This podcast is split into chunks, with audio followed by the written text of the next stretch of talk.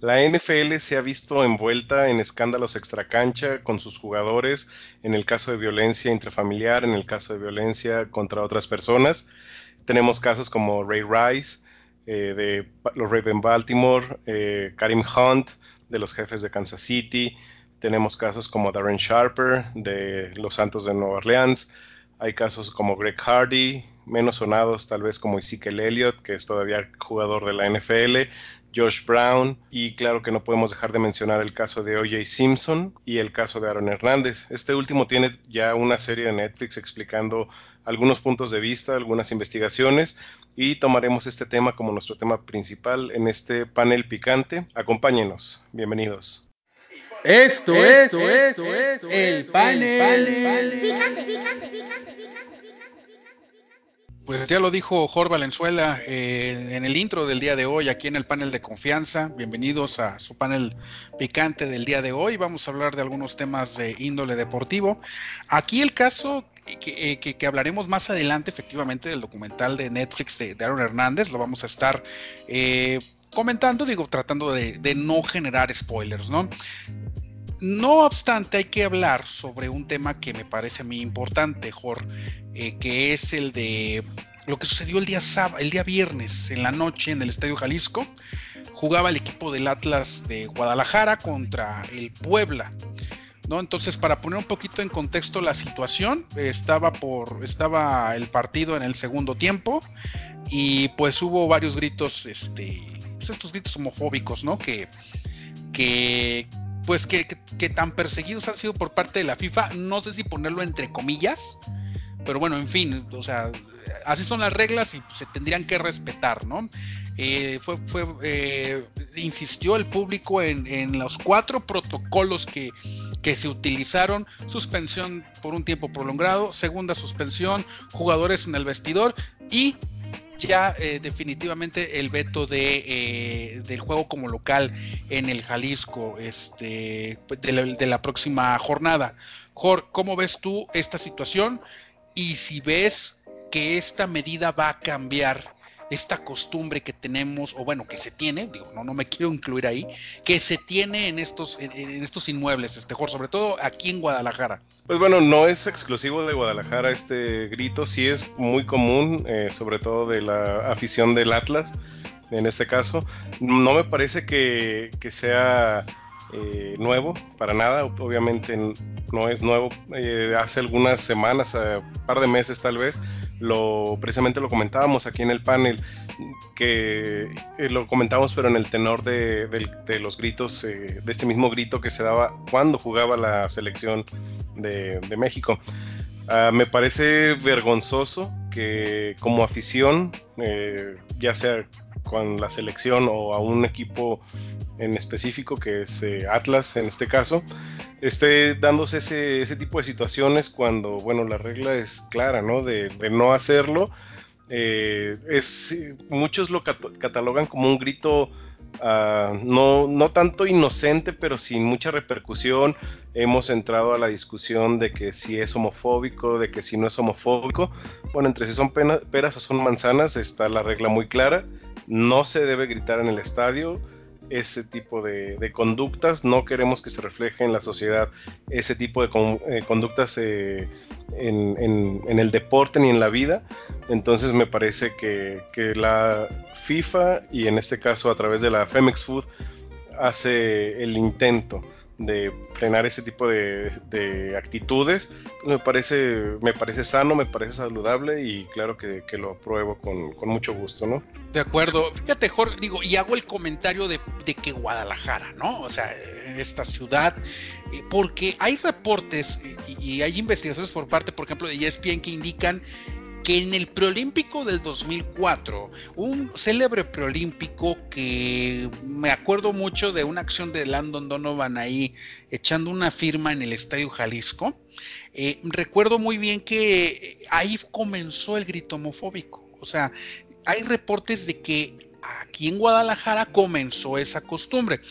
Para ponernos más en contexto, Jorge, la comisión disciplinaria manda un comunicado en el cual eh, se determina sancionar con un partido de veto al Jalisco, es decir, jornada 4 el 31 de enero eh, del torneo clausura 2020 en seguimiento a ese protocolo que te comentaba de esas manifestaciones ofensivas. Como bien mencionas, pues así son las reglas.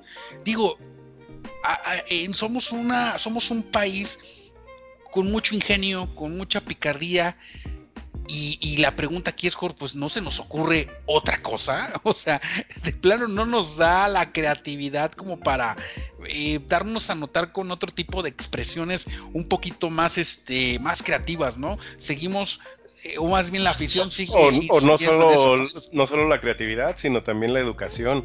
Eh, simplemente es, es, hecho hasta de sentido común que este, este tipo de ofensas, esa vamos a, tratar eh, la palabra tal cual. La palabra tal cual en realidad no es, eh, podría, podríamos llegar hasta acordar que no es ofensiva, pero sí al utilizarla, sí trata de, ser ofensiva. Y no porque tengamos la piel eh, delgadita y que nos pese ese tipo de, insultos, vaya, porque está usando como un insulto, sino me parece específicamente esa denostación, me parece muy grave, dado que hay muchas personas, muchas, muchas personas, que al momento de morir fue lo último que escucharon. Entonces me parece gravísimo que la afición al deporte, eh, al fútbol, al Atlas, me parece gravísimo que tenga esa falta de sensibilidad eh, utilizando un insulto que ha sido, que ha dado pie o que fue lo último, ¿no? Que, escucharon, eh, que han escuchado miles de, personas antes de ser asesinadas en crímenes de odio. Eso me parece reprobable. Amigo panelista, si usted va al estadio y usted grita eh, esta, esta palabra que, bueno, vamos a decirlo, estamos en un medio abierto. Si usted va y grita puto haciendo una denostación, por favor, ya no siga el panel. No nos interesa que usted nos siga. Por favor. Oh. Por favor. Es lo que tengo que decir al respecto de acuerdo, no, de acuerdo, completamente contigo, Jorge. En serio, creo que las personas del que, escuchan el panel picante, eh, si en algo se distinguen, mi querido Jorge, es gente de culto, gente, gente que le queda muy claro ese tema de las reglas de convivencia y, confío que, así es, este, mi querido Jorge. Eh, tienes toda la razón, este, creo que es una regla que no tendría que ni siquiera estar a discusión de que si eh, lo que tú mencionas, ¿no? La regla está, no se cumple y ahí está la consecuencia. La FEMES Food, vamos a decir lo que lo ha intentado, vamos a darles el beneficio de la duda. Han habido dos que tres campañas publicitarias, ahí con comentaristas, futbolistas, eh, no tan agresivo, pero bueno, se ha hecho, ¿no? Entonces, eh, me parece que puede presentar un precedente. Ojalá eh, se siga así sea con el equipo que sea, sea con la playera que sea y sea en el inmueble que sea, ¿no? Eso es lo que yo esperaría eh, de hoy en adelante, ¿no? Pero bueno, vamos a ver qué es lo que sucede. Y si te parece, Jor, este, eh, vamos a, temas más agradables y más bellos. Eh, ya arrancó obviamente el fútbol femenil, la Liga MX femenil, este Jor, ¿cómo, cómo ves ahí la, jornada en este caso de, las muchachonas? Pues ya es la tercera jornada, ya se cumplió la, tercera jornada, ha habido equipo Sí, ya, ya es la tercera jornada la que se jugó. Este viernes eh, la, inicia la, jornada 4 con Necaxa y América. Al momento me ha parecido una, una liga buena, un, una, un arranque de liga bueno. Lo va liderando el Club América con tres partidos jugados perdón, sí, tres partidos jugados y tres eh, partidos ganados. Lleva nueve puntos en la tabla general. Sigue eh, el equipo de fútbol Atlas femenil y el Puebla, ¿no? Son los tres eh, primeros lugares. Ha sido un, torneo hasta estas tres jornadas, lo que he visto bastante bueno. Me llama mucho la atención que Club América quiere seguir levantando la, mano este, en estas divisiones y eh, también llama un poco la atención que el campeón, eh, Monterrey, de dos partidos que ha jugado, ha ganado solamente uno. Empató el primero, ganó el segundo, pero ahí, más o menos eh, lleva esa, esa, esa, nota ¿no? al pie este, el equipo campeón de, de las rayadas. Y fíjate, Jorge, me tocó ver hace un par de semanas eh, Puebla Pumas. Eh, ese se jugó en la cantera. Eh, qué, qué, bonito escenario, por cierto, la cantera es. O sea, la verdad no, no desmerece para nada ese tipo de escenarios. Vi a Puebla, me gustó cómo juegan las muchachonas de Puebla. ese día no le prestaron el balón a Pumas para nada. Estaba viendo inclusive el resumen y todas eran jugadas de Puebla. O sea, y jugando de visitante, ¿eh? Puebla me parece un equipo que hay que, hay que, hay que poner la lupa a, las damas de, Puebla, porque realmente este, jugaron muy bien de visitante en aquella ocasión allá en, la cantera. Y, no le prestaron el balón a Pumas para nada. Es más, te puedo decir algo. Ellas, el equipo de Pumas, batallaba para cruzar la media cancha. En serio, eh, me gustó mucho, mucho el rendimiento de, Puebla. Y bueno, Pumas está en onceavo lugar, creo que puede repuntar, pero eh, ahí, va el nivel, ¿no, Jorge? ¿Tú qué opinas, el, nivel de, las féminas? Sí, Puebla va, a tener buenas, eh, buenas opciones si sigue con este ritmo. Van tres jornadas ya jugadas y tiene seis goles a favor y solamente uno en contra. Entonces, sí, tienes razón, va a ser eh, va a empezar a dar notas este, este equipo de Puebla con eh, su representativo femenil. Bien, y bueno, revisando la próxima jornada, la 4, eh, Necaxa América se enfrentan eh, el viernes.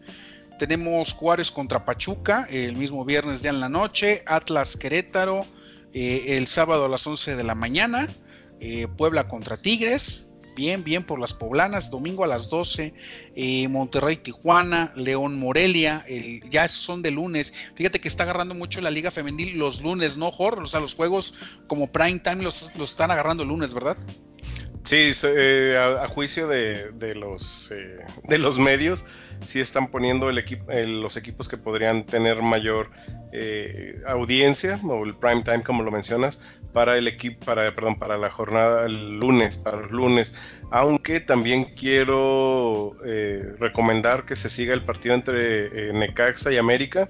¿Por qué? Porque pues América lleva el primer lugar en ese momento y va a ser un, bonito encuentro, a pesar de que hasta este momento el equipo de, Necaxa pues está marchando en el número 10 de la tabla, ha perdido un partido, empató el anterior a ese y ganó el primero de, este torneo. Pero me parece que, vale la pena seguir por lo que podría ser el equipo de Coapa en su versión femenil. Sí, sí, hay, que ver este cómo, cómo se dan los encuentros. Eh, Atlas bien, o sea, la verdad muy bien Atlas, también el Atlas femenil, Puebla, América, aguas con ellos y como tú bien mencionas, pues van a dar la, nota, este, mi, querido Jor. Eh, vámonos a un corte, ¿te parece Jor? Vámonos a un corte y regresamos aquí al panel de confianza, el panel picante. Corte y regresamos.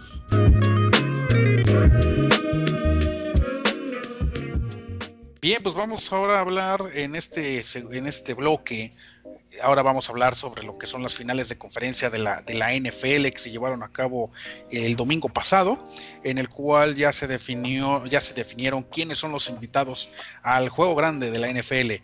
Eh, pero primeramente vamos a analizar el primer partido. Eh, el equipo de los Titanes de Tennessee visitaba al equipo de los jefes de Kansas City. Este, eh, sorprendió al inicio del, del primer cuarto, en el cual pues empezó ganando Titans, siguiendo un patrón muy parecido a los primeros, a los partidos previos que había jugado el equipo de Titanes, en el cual parecía que se asentaba bien en el campo, se iban arriba en el marcador y anulaban al rival. Sin embargo, Kansas City empezó a, a reaccionar, empezó a hacer lo que ellos saben muy bien, que es empezar a lanzar el balón con Patrick Mahomes y todo empezó a cambiar. Este, Jor, ¿viste el partido? ¿Qué te pareció eh, este inicio que tuvo Titans contra los Chiefs? Pues sí, parecía que la fórmula les iba a volver a salir, les iba a volver a dar resultados. Titans empezó el primer cuarto ganando, eh, estuvo arriba 10-7, llegó a estar 10-0 eh, si no me equivoco, deteniendo bien a la, defensiva de, de Kansas City y sobre todo alargando muchísimo las posesiones. Eran, llegaron a tener posesiones hasta de, de 8 minutos, pero la fórmula se les vino abajo cuando eh, Mahomes empezó a encontrar a sus receptores, empezó a, ganar yardas, empezó a avanzar en el, en el campo y pronto en el segundo cuarto, perdón, sí, en el segundo cuarto, pues se resolvieron ya las cosas, empezaron a resolverse a favor de, los jefes de Kansas. Eh, impresionante Mahomes y, sí está, está para, para poder ser llamado favorito, ¿eh? no sin ningún problema este equipo de, Kansas City. Sí, de acuerdo. Creo que creo que Patrick Mahomes ahí este, demuestra mucha frialdad en una situación muy complicada, situación que fue parecida a, los Houston Texans. Eh, Kansas City estos playoffs se ha caracterizado por ser un equipo que va abajo en el marcador y luego regresa y no solo regresa, te despedaza. El pase largo que manda a Sammy Watkins como de 30 40 yardas fue impresionante la recepción de Watkins, el corte y la zona de anotación, el apoyo con Travis Kelsey, obviamente solamente tuvo eh, tres pases, tres recepciones para 30 yardas, pero aún así es un jugador clave. Eh, le ayudó mucho Tyreek Hill, obviamente, y aquí lo clave fue que pues pudieron, eh, en este caso, manejar esos tiempos, esas emociones. ¿Qué te pareció eh, lo que hizo Titans en la temporada, Jorge? Quiero detenerme un poquito aquí con los Titans. ¿Qué te pareció? ¿Pensaste en un inicio o a las últimas semanas de la temporada regular que Titans iba a llegar a tanto? No, honestamente no. Honestamente no creí que Titans fuera a dar la campanada, incluso en, en postemporada, llevándose entre las espuelas a, los Patriotas, eh, sacando al, campeón defensor de, de la de la competencia. Entonces, eh, como decíamos en la semana pasada, Titans no tenía nada que perder. Eh, incluso si hubiese ganado este, este juego contra Kansas City, no hubiera sido favorito contra quien hubiera pasado, ya sea los 49 o los, eh, los empacadores de parte de la Nacional. No hubieran sido favoritos, pero otra vez no tenían nada, sí iban a tener nada que perder otra vez. Sí, me gustó mucho la actitud de Titans. Él tuvo que lanzar más el balón Real Tannehill al ser anulado Derrick Henry. Creo que ahí fue clave esa situación. Eh, Derrick Henry corrió 69 yardas, muy por debajo de sus dos partidos anteriores. Y un detalle muy importante, Titans asumiendo esa postura que tenía que tomar, obviamente, porque iba abajo en el marcador. Hubo una jugada de, Brett Kern, el nombrado Brett Kern que hemos hablado en estos playoffs en el cual iba a hacer un despeje, en vez de realizarlo, lanza un pase eh, largo, o sea, un pase de, unas 10, 15 yardas y más lo que corrió el receptor, primero y 10 y siguió la ofensiva, tomando ese tipo de riesgos, y como tú bien dices, sin pensar en que tenían nada que perder, ¿no? O sea, ese tipo de actitud me, encantó de los Titans, ¿no? Y bueno, llegaron a la final de conferencia, ¿no? Sí, y algo también que resaltar de Brett Kern, eh, cuando el partido todavía no se alejaba tanto para, los Titanes, tuvo un despeje muy malo. Eh, tuvo un despeje como de 35, 40 yardas. No, lo, no fue algo que nos había estado acostumbrando este señor Brett Kern. Y a partir de ahí fue cuando se vino la voltereta de, los eh, jefes de Kansas City. Entonces también de destacar que el arma secreta de Tennessee falló en el momento que, no debió haber fallado y bueno, ahí ya empezó a resultar el partido hacia, hacia los jefes de Kansas City. Bien, bien, correcto. Y sí, bueno, pues ahora sí que eh, van al Super Bowl, gran reto para Andy Reid. Eh, Patrick Mahomes, obviamente emulando las glorias de Len Dawson, el gran Len Dawson que llegó al Super Bowl eh, en la edición número 3 a los jefes de Kansas City, y lo hace Patrick Mahomes. Vámonos si quieres, este, Jor, al partido final de conferencia San Francisco en Santa Clara, venciendo al equipo de los empacadores de Green Bay. Un partido que yo esperaba mucho realmente de, este mismo. Y, pues fue un día en la oficina, ¿no? O sea, fue un día en la oficina para los 49ers. Te dejo el micrófono, mejor para que nos digas tus, impresiones, por favor. Este juego estuvo eh, raro. la verdad es que sí esperaba mucho más también de, los Packers. Llegaron a estar 27 eh, puntos abajo, sin respuestas, fueron blanqueados durante la primera mitad. Y dado lo que vi también contra Seattle de los empacadores, eh, que pasaron sobre los eh, halcones marinos básicamente caminando. No se, no se esforzaron demasiado en, ese juego. Eh, no sé si porque son el coco de San Francisco yo esperaba más de los, los, halcones, yo esperaba más de, de Green Bay pero fue un, juego que me pareció peligrosamente sencillo para San Francisco. No me pareció un buen, eh, una buena preparación para el, para el equipo en vista del Super Bowl que ya es en semana y media. Creo que aquí hay algo clave, Jorge. Eh, la primera, eh, el caso, por ejemplo, de, de, de Raheem Monster, ¿no? Este descubrimiento, este jugador suplente que tiene una gran actuación, 220 yardas. Aquí lo importante y lo clave en este deporte es generar, que, generar yardas por tierra y que tú detengas la carrera del rival. Eso es clave obviamente para, para cualquier este para cualquier equipo entonces lo hace San Francisco lo hace bien sí me decepciona empacadores eh, Aaron Rodgers pues lanzando bien al principio. Me gustó el inicio del partido porque era como que el contexto de una final de conferencia. El público presionando, gritando defense en todo momento cuando tenía el balón Green Bay. Pero esa intensidad nada más ocurrió un cuarto. Y todo después se inclinó a un solo lado. Y, bueno, poco realmente que analizar. Realmente fue una, victoria aplastante de, de los Niners. Y que pues esto los pone en el juego grande de la NFL hace seis años estuvieron, no hace mucho, si lo, si lo pones en perspectiva como los Chiefs, regresan al juego de la NFL, el año pasado ganaron cuatro partidos, gran cambio que le pone Kyle Shanahan y este pues realmente pues están por debajo de los Kansas City Chiefs en, los, en las apuestas en Las Vegas, ¿no, Jorge?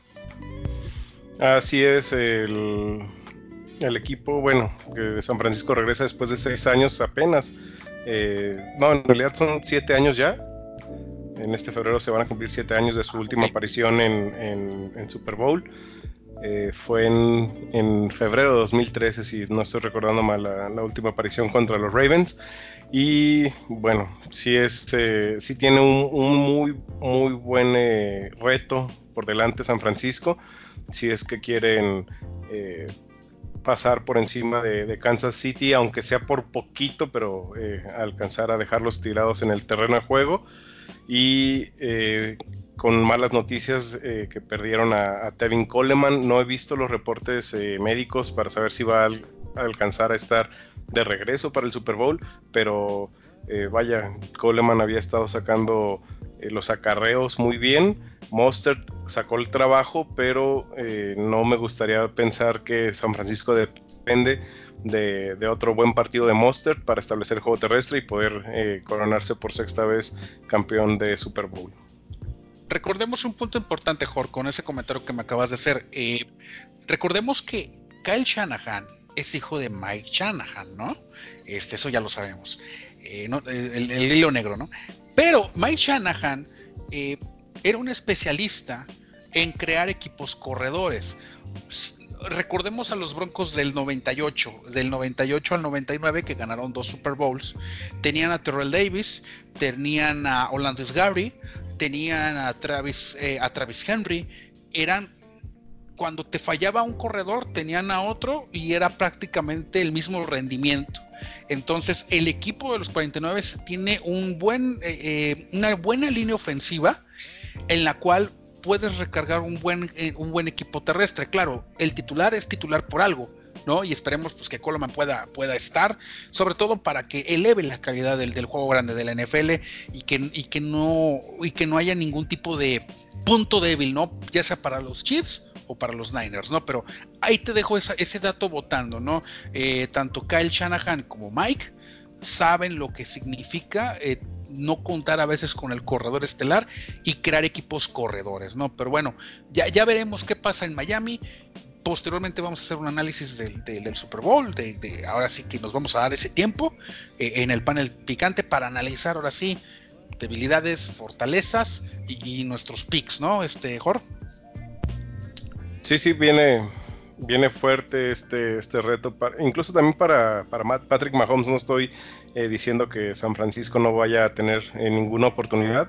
el, reto para la defensiva de, Kansas City va a ser eh, detener primero el ataque terrestre y encargarse de, de Divo Samuel, de Sanders, de eh, Kit de, de sí, Kittle, sí, Kittle, de sí, claro, la, cerrada. la, cerrada.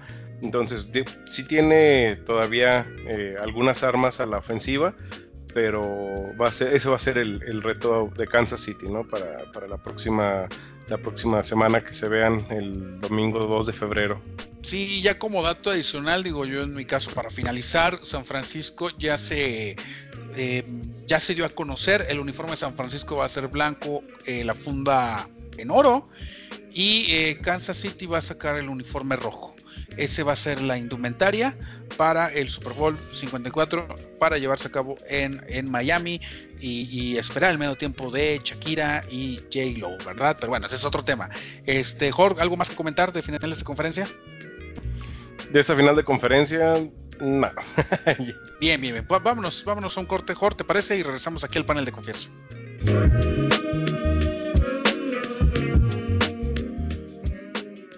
De regreso a su panel de confianza, el panel picante. Bueno, pues vamos a hablar del tema que anticipamos eh, desde hace un par de días, en el cual eh, vamos a hablar un poquito, bueno, de, este tema de Aaron Hernández, un documental que, que se estrenó el día 15 de enero 15 y 17 de enero se estrenó este documental en Netflix, en el cual habla de, pues, de este astro de los Patriotas.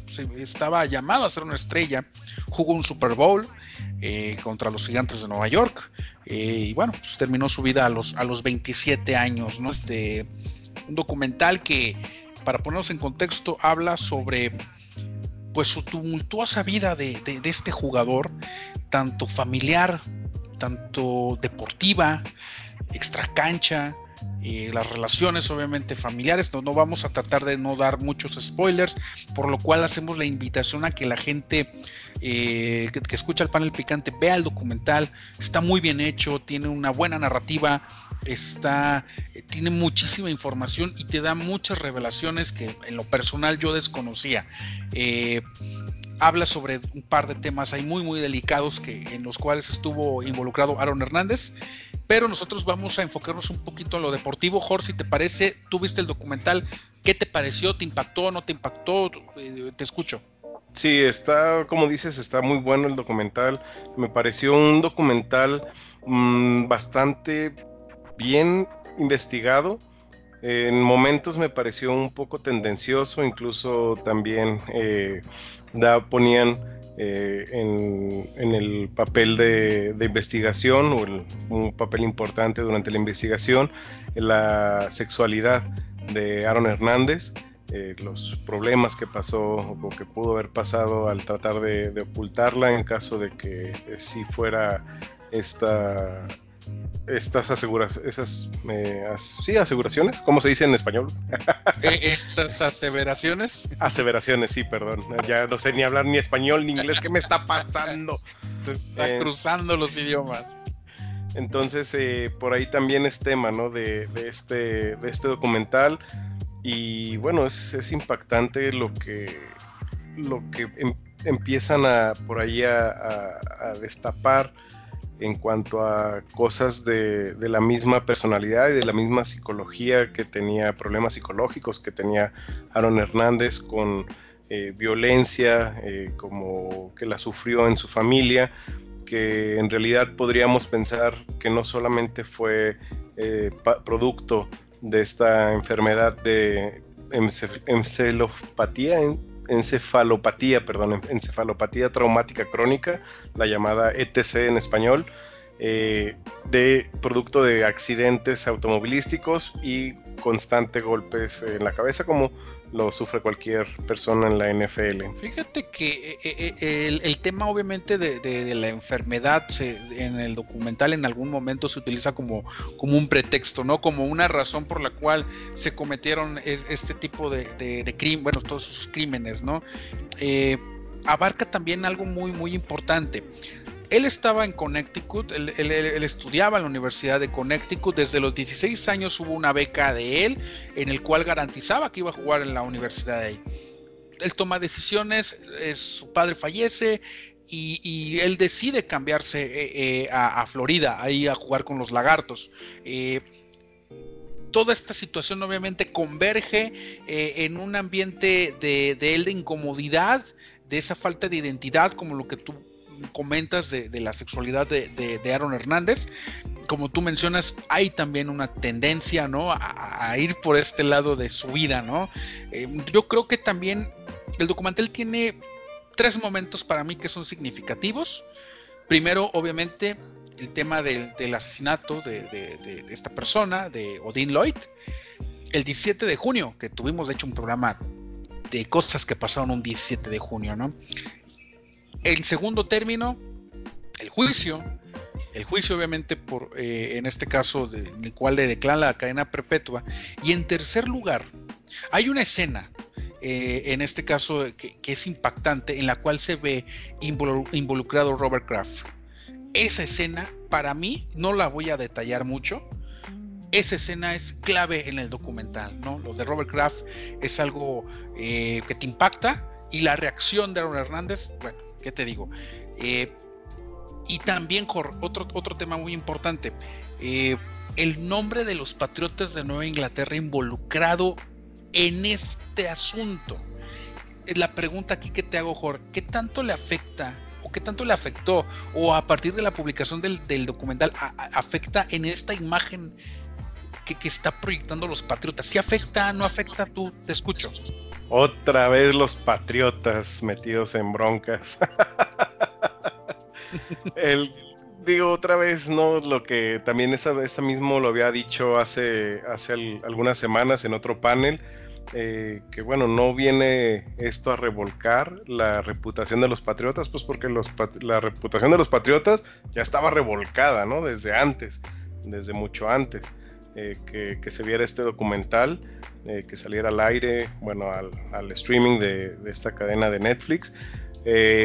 ¿Podría afectar? No creo, no creo porque ahí mismo en el documental, por ahí para mí hay señales de que al final esta ley que se cambió en, Massachusetts debido precisamente a este caso de Aaron Hernández, eh, por el suicidio de Aaron, Hernández, pues la ley marcaba que se tiene que, hacer una, eh, una cancelación de la condena y de lo, de lo que se había eh, por lo que se había enjuiciado Aaron Hernández.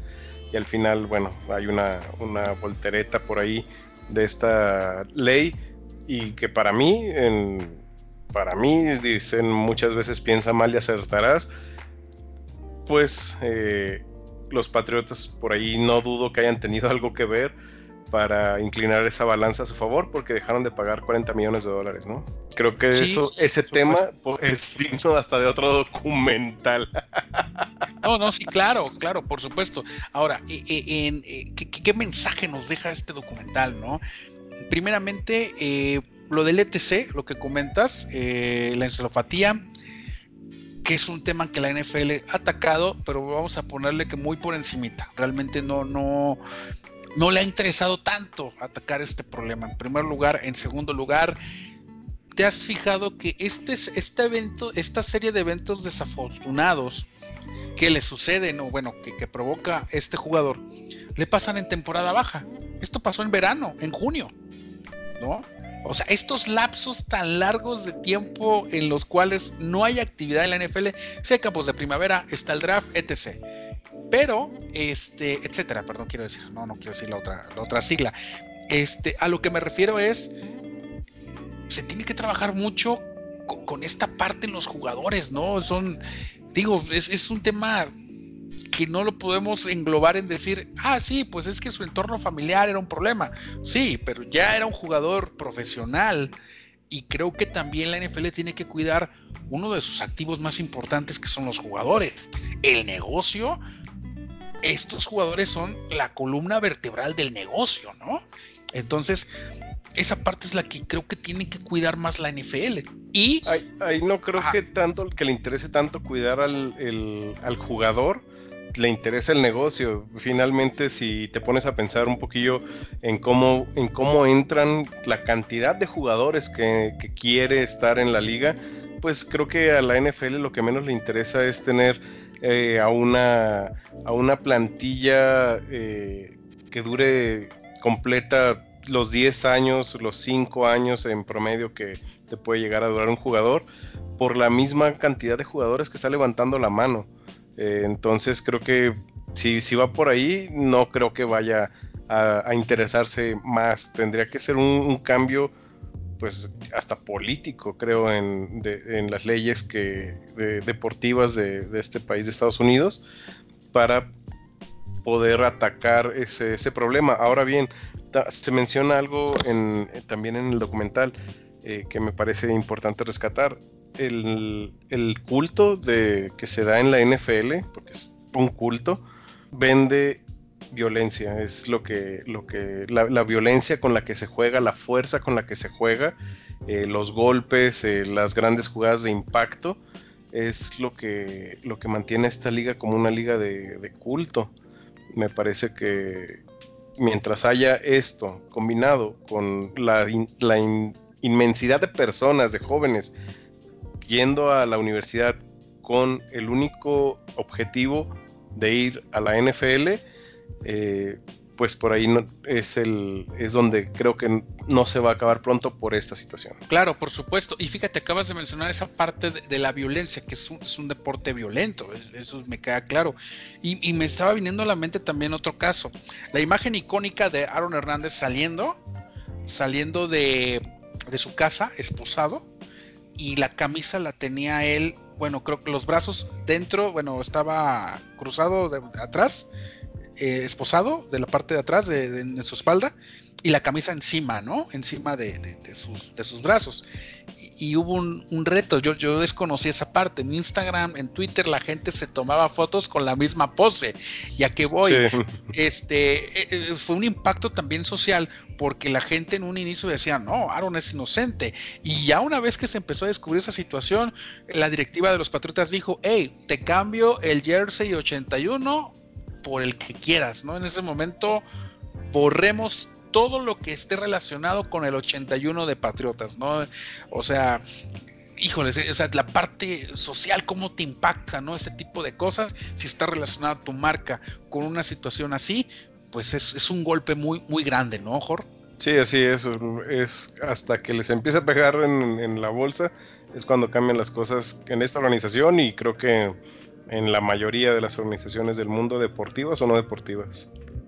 Sí, digo, ya soltamos algunos datos, digo, no queremos aventar tanto spoiler, sinceramente, invitamos a que vean el documental, a que, a que lo, lo compartan, compartan los comentarios. Aquí, por ejemplo, eh, me hicieron, bueno, Luis Wario, por ejemplo, me comentaba él que se le hacía muy tendencioso el hecho de que pues de que se, de que se, de que el ETC fuera el causal de todos los, los males, ¿no? En este caso, ¿tú, tú qué opinas, Jorge? ¿Tú, tú compartes esa parte del documental que dice que, que pues era todo por el ETC. ¿Tú, ¿Tú crees que sí era por eso? No, bueno, tampoco vamos a santificar a Aaron, Aaron Hernández, ¿no? Creo que sí, tuvo algo que ver, pero eh, me parece que, que fue la, gota que derramó el vaso. Vamos a. Bueno, también eso sería un poco spoilear el, documental.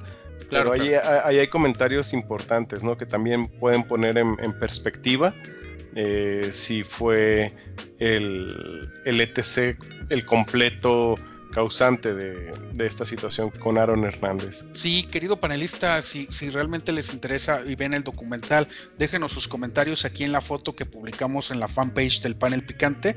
Ahí pusimos el banner del documental de, Aaron Hernández.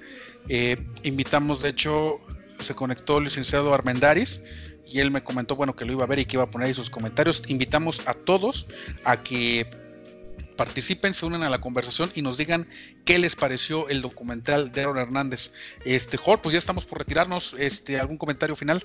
Pues muchas gracias por la invitación otra vez al panel. Eh, muchas gracias a todos nuestros escuchas. Por favor, compórtense en los estadios y eh, también analicen en este documental las cuestiones que pasan alrededor del deporte y que se abra el debate. Bien, de acuerdo. Y bueno, este, recuerden que vamos a tener eh, eh, próximamente un live del panel picante. Espérenlo muy pronto, los vamos a estar anunciando, analizando el juego grande de la NFL. Y recuerden que en el panel picante todos somos comentaristas y entrenadores, pero con, pero con sobrepeso. sobrepeso. Hasta pronto.